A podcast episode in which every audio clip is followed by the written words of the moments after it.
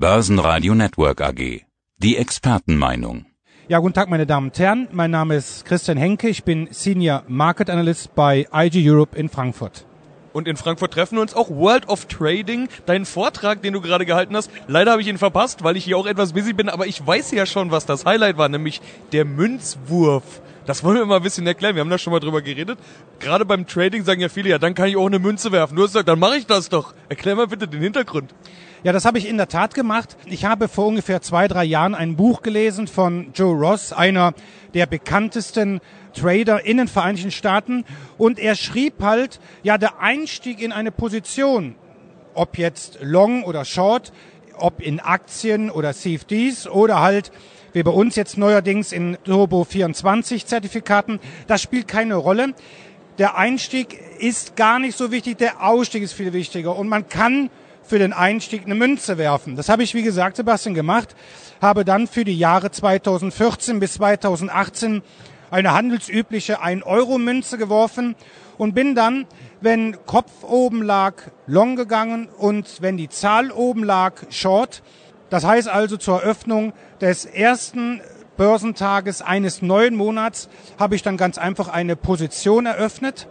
Jetzt muss man natürlich dann aber auch das Ergebnis messen können, hat Joe Ross recht oder nicht, und habe natürlich dann, wie Sie es gehört, ein Kursziel berechnet anhand eines Indikators, das war der Average True Range, und auch den wichtigen Stop-Loss platziert. Naja, auf alle Fälle, kurze Rede, keinen Sinn. Nach fünf Jahren konnte ich in vier Jahren den DAX schlagen. Also das heißt, der Münzwurf war in vier von fünf Jahren deutlich besser als der DAX. Und das Ergebnis war nachher noch frappierender. 2018 ein sehr schlechtes Börsenjahr. Aber in dem Jahr konnte ich mit dem Münzwurf, das heißt also für die ersten paar Tage eines neuen Monats bin ich long gegangen und dann ist der übergeordnete Abwärtstrend wieder voll in Fahrt gekommen. Letztendlich also konnte ich mit diesem statistischen Versuchsaufbau halbwegs beweisen für einen Zeitraum von fünf Jahren. Der Einstieg ist zwar wichtig, aber er wird teilweise etwas überbewertet. Ja, da kann man tatsächlich eine Münze werfen. Also ich finde dieses Experiment ja sensationell. Ich finde es sehr lustig. Schade, dass ich es vorhin verpasst habe. Hätte ich ja gern noch gesehen. Aber vorstellen kann man sich das schön. Ja, wenn es nicht der Einstieg ist, dann muss es ja eigentlich der Ausstieg sein. Und da sind wir schon beim nächsten Thema. Oder was für Faktoren sind wichtig? Ja, natürlich muss ich jetzt sagen, ich wollte natürlich mit dem Versuchsaufbau jetzt die äh, Anleger, die Kunden, die Trader nicht dazu animieren, jetzt zu Hause zu sitzen und dann mit der Münze eine Münze zu werfen weitaus wichtiger als der Einstieg ist das Gegenteil, der Ausstieg. Oder wie der Engländer sagt, die Exit-Strategie. Das heißt also, und man sollte, man muss ein Kursziel berechnen. Jeder Anleger hat eine Erwartung. Ob ich jetzt die Allianz-Aktie kaufe, ein CFD oder was auch immer, habe ich eine Erwartung, bis wo muss der Kurs steigen, damit ich einen Gewinn erziele. Also sprich, es drängt sich auf ein Kursziel zu bestimmen. Ein anderer Faktor ist das Risikomanagement. Das hört sich jetzt ein bisschen vielleicht kompliziert an.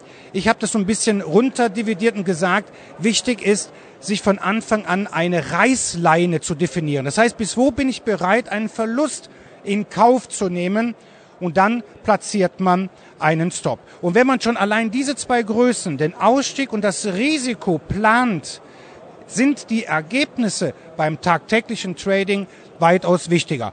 Die vierte Disziplin, das ist das Money Management. Das ist zum Beispiel, da versteckt sich unter anderem die Berechnung der Positionsgröße. Das ist wichtig, wenn ich Aktien kaufe. Wie viel Aktien soll ich eigentlich kaufen, wenn ich ein bestimmtes Risiko nicht überschreiten möchte oder darf? Natürlich dann auch der Fixed Income Ansatz, das heißt so der Zinseszinsansatz. Je mehr Gewinn ich habe, desto größer wird mein Kapital. Ich kann mehr investieren, aber das Risiko bleibt gleichbleibend. Und natürlich auch das Chancen-Risiko-Verhältnis, was viele Trader, was vielleicht auch viele Zuhörer kennen, immer mit der Annahme 2 zu 1. Und ich habe in meinem Vortrag ganz einfach auch bewiesen, dass das Chancen-Risiko-Verhältnis als alleinige Kenngröße eigentlich gar nicht zu gebrauchen ist. Die Trefferquote, das heißt, wie gut funktioniert mein Handelsansatz, das ist mitentscheidend. Ja, dann will ich über einen Punkt, den du jetzt angesprochen hast, will ich auch noch reden, nämlich die Frage äh, Risiko beziehungsweise die Frage, wie viel bin ich bereit zu verlieren. Das ist ja auch ein interessanter Ansatz, den viele wenn Sie über Trading sprechen oder auch wenn Sie über auch Vermögensverwaltung, Fondsmanagement oder ähnlich sprechen, gar nicht so auf dem Schirm haben. Die meisten denken, wie hoch geht's nach oben, was für eine Rendite kann ich erzielen. Wenn man dann aber mit den Profis redet, dann sagen die häufig, es geht mir gar nicht drum, wie viel mache ich nach oben, sondern eher umgekehrt, wie viel mache ich nicht nach unten. Also wie wenig Volatilität habe ich nach unten, wie wenig Verluste mache ich tatsächlich. Wie funktioniert das? Wie kann man das vermeiden? Ja, das Risiko, da hast du vollkommen recht, Sebastian. Viele Anleger, ob Anfänger, aber auch Fortgeschrittene machen sich über das Risiko überhaupt keine Gedanken und wundern sich dann, dass am Ende eines Monats oder eines Börsenjahres nicht so viel Gewinn erzielt haben oder sogar einen Verlust in Kauf nehmen mussten. Das Risiko ist extrem wichtig. Man muss sich von Anfang an im Klaren sein. Jeder Anleger ist sein eigener Portfolio-Manager. Das heißt also, den Fehler, und da möchte ich mich auch nicht ausschließen, auch als Privatanleger, man hat immer gesagt, ich habe ein Kapital, sagen wir mal 10.000 Euro, ich kann mir fünf verschiedene Aktien legen in Höhe von 2000. Das ist einfach umzusetzen, leider Gottes aber nicht zielführend und vor allen Dingen, wenn ich dann auch noch das Risiko nicht beachte, dann darf ich mich als Anleger nicht wundern, dass dann am Ende ein Verlust anfällt und der Anleger das Interesse an der Börse verliert. Wie kann ich denn jetzt absichern? Also du hast jetzt beispielsweise Stop-Loss vorhin angesprochen, eine gängige Strategie. Was muss man sonst sagen so zur Absicherung? Also wie vermeide ich diese Verluste? Ja, also erstens natürlich von der reinen Technik her Stops platzieren, Stops setzen.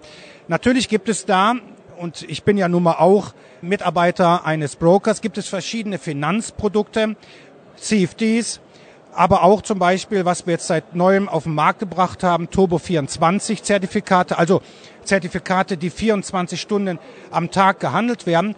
Und da ist es im Grunde auch so, da gibt es sogenannte Knockout-Levels, K.O.-Levels. Wie der Name schon sagt, wird das Niveau erreicht, ist das Zertifikat halt wertlos. Man verliert höchstens den Einsatz.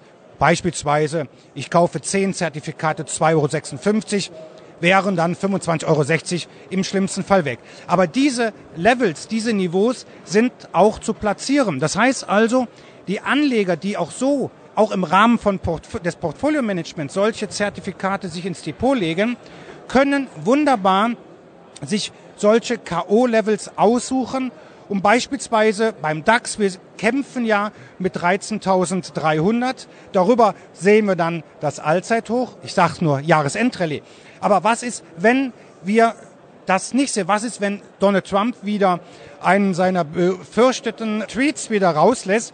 Dann kann es wieder schnell abwärts gehen. Handelskonflikt steht auch ein bisschen auf der Kippe. Was ist, wenn es dann deutlich unter 13.000 geht? Dann kann ich sagen, ich setze meinen Stop bei 12.850, sage aber, wir sehen die 13.600, das Alltime High und darüber hinaus vielleicht sogar die 14.000 Punkte Marke dann kann ich das mit diversen Finanzprodukten wie einem Knockout-Level wunderbar nachbilden, das Risiko überschaubar halten. Aber wichtig ist, und das muss ich leider Gottes immer auch als technischer Analyst sagen, wichtig ist halt sich von Anfang einen Tradingplan zurechtlegen, das Kursziel bestimmen, aber auch die sogenannte Reißleine, den Stop-Loss. Jetzt hast du ja die interessanten neuen Produkte von euch angesprochen, diese 24-Stunden-Zertifikate. Sprechen wir da noch kurz drüber, was ist das genau und warum ist das jetzt gerade spannend in dieser Marktphase? Spannend ist es generell bei jeder Marktphase, weil wir diese neuen Produkte nicht nur für Aktienmärkte, also für Indizes anbieten, sondern auch natürlich für Währungen. Das Interessante ist, ich kann halt mit diesem Produkt 24 Stunden handeln. Beispielsweise, was ist, wenn jetzt 9. November 2016, Sebastian, bestes Beispiel, in den frühen Morgenstunden ganz Deutschland, ganz Europa hat geschlafen. Plötzlich kommen die Ticker. Donald Trump hat die Wahl gewonnen. Stunden später, kurz vor der Börsenöffnung, an dem Tag bin ich übrigens um halb fünf aufgestanden, um das zu kommentieren, lag der DAX schon 500 Punkte im Minus. Aber schon Stunden davor, wo sich das schon so abzeichnete, eine Überraschung steht an, hätte man mit solchen Produkten schon auf der Aktienseite, aber auf der Währungsseite schon damit spielen können. Und natürlich, was auch für das Produkt spricht, ist natürlich der geringe Kapitaleinsatz. Ich kann das frei wählen, ob ich ein Zertifikat für 2,56 Euro kaufe oder halt 100.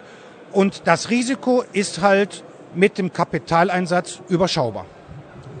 Es ist ein Trading-Produkt, das muss man vielleicht auch noch dazu sagen. Wir treffen uns hier auch auf der World of Trading. Also hier sind die Trader, diejenigen, die sich dafür interessieren, auch die privaten Trader. Wie schwierig ist es damit umzugehen? Das ist im Grunde eigentlich gar nicht mal so schwer. Einfachste ist natürlich, ich kaufe eine Siemens-Aktie, lege die mir ins Depot. Wenn ich natürlich spezielle Instrumente habe, beispielsweise noch vor vielen Jahren gab es in Deutschland die ersten Optionsscheine.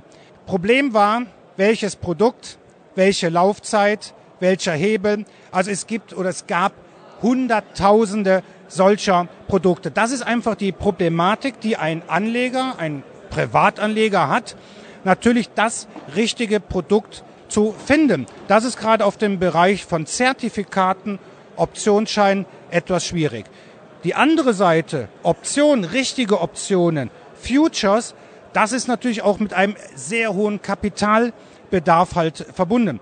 Darum hat IG 1974 beginnend CFDs angeboten. Auch hier kann man mit einem kleinen Kapitaleinsatz äh, natürlich auch handeln. Und natürlich jetzt gerade die Turbo 24 Produkte sind natürlich auch für Anleger sehr interessant, weil hier kann ich den DAX handeln und ich brauche mir nur auszusuchen die verschiedenen Knockout-Level. Das heißt also, wenn ich davon ausgehe, der DAX schafft keine Jahresendrallye, 13.300 ist Feierabend, dann sage ich ganz einfach, ich gehe einen Short ein, also einen Put, platziere meinen wichtigen Stop oberhalb von 13.300, sichere mich ab.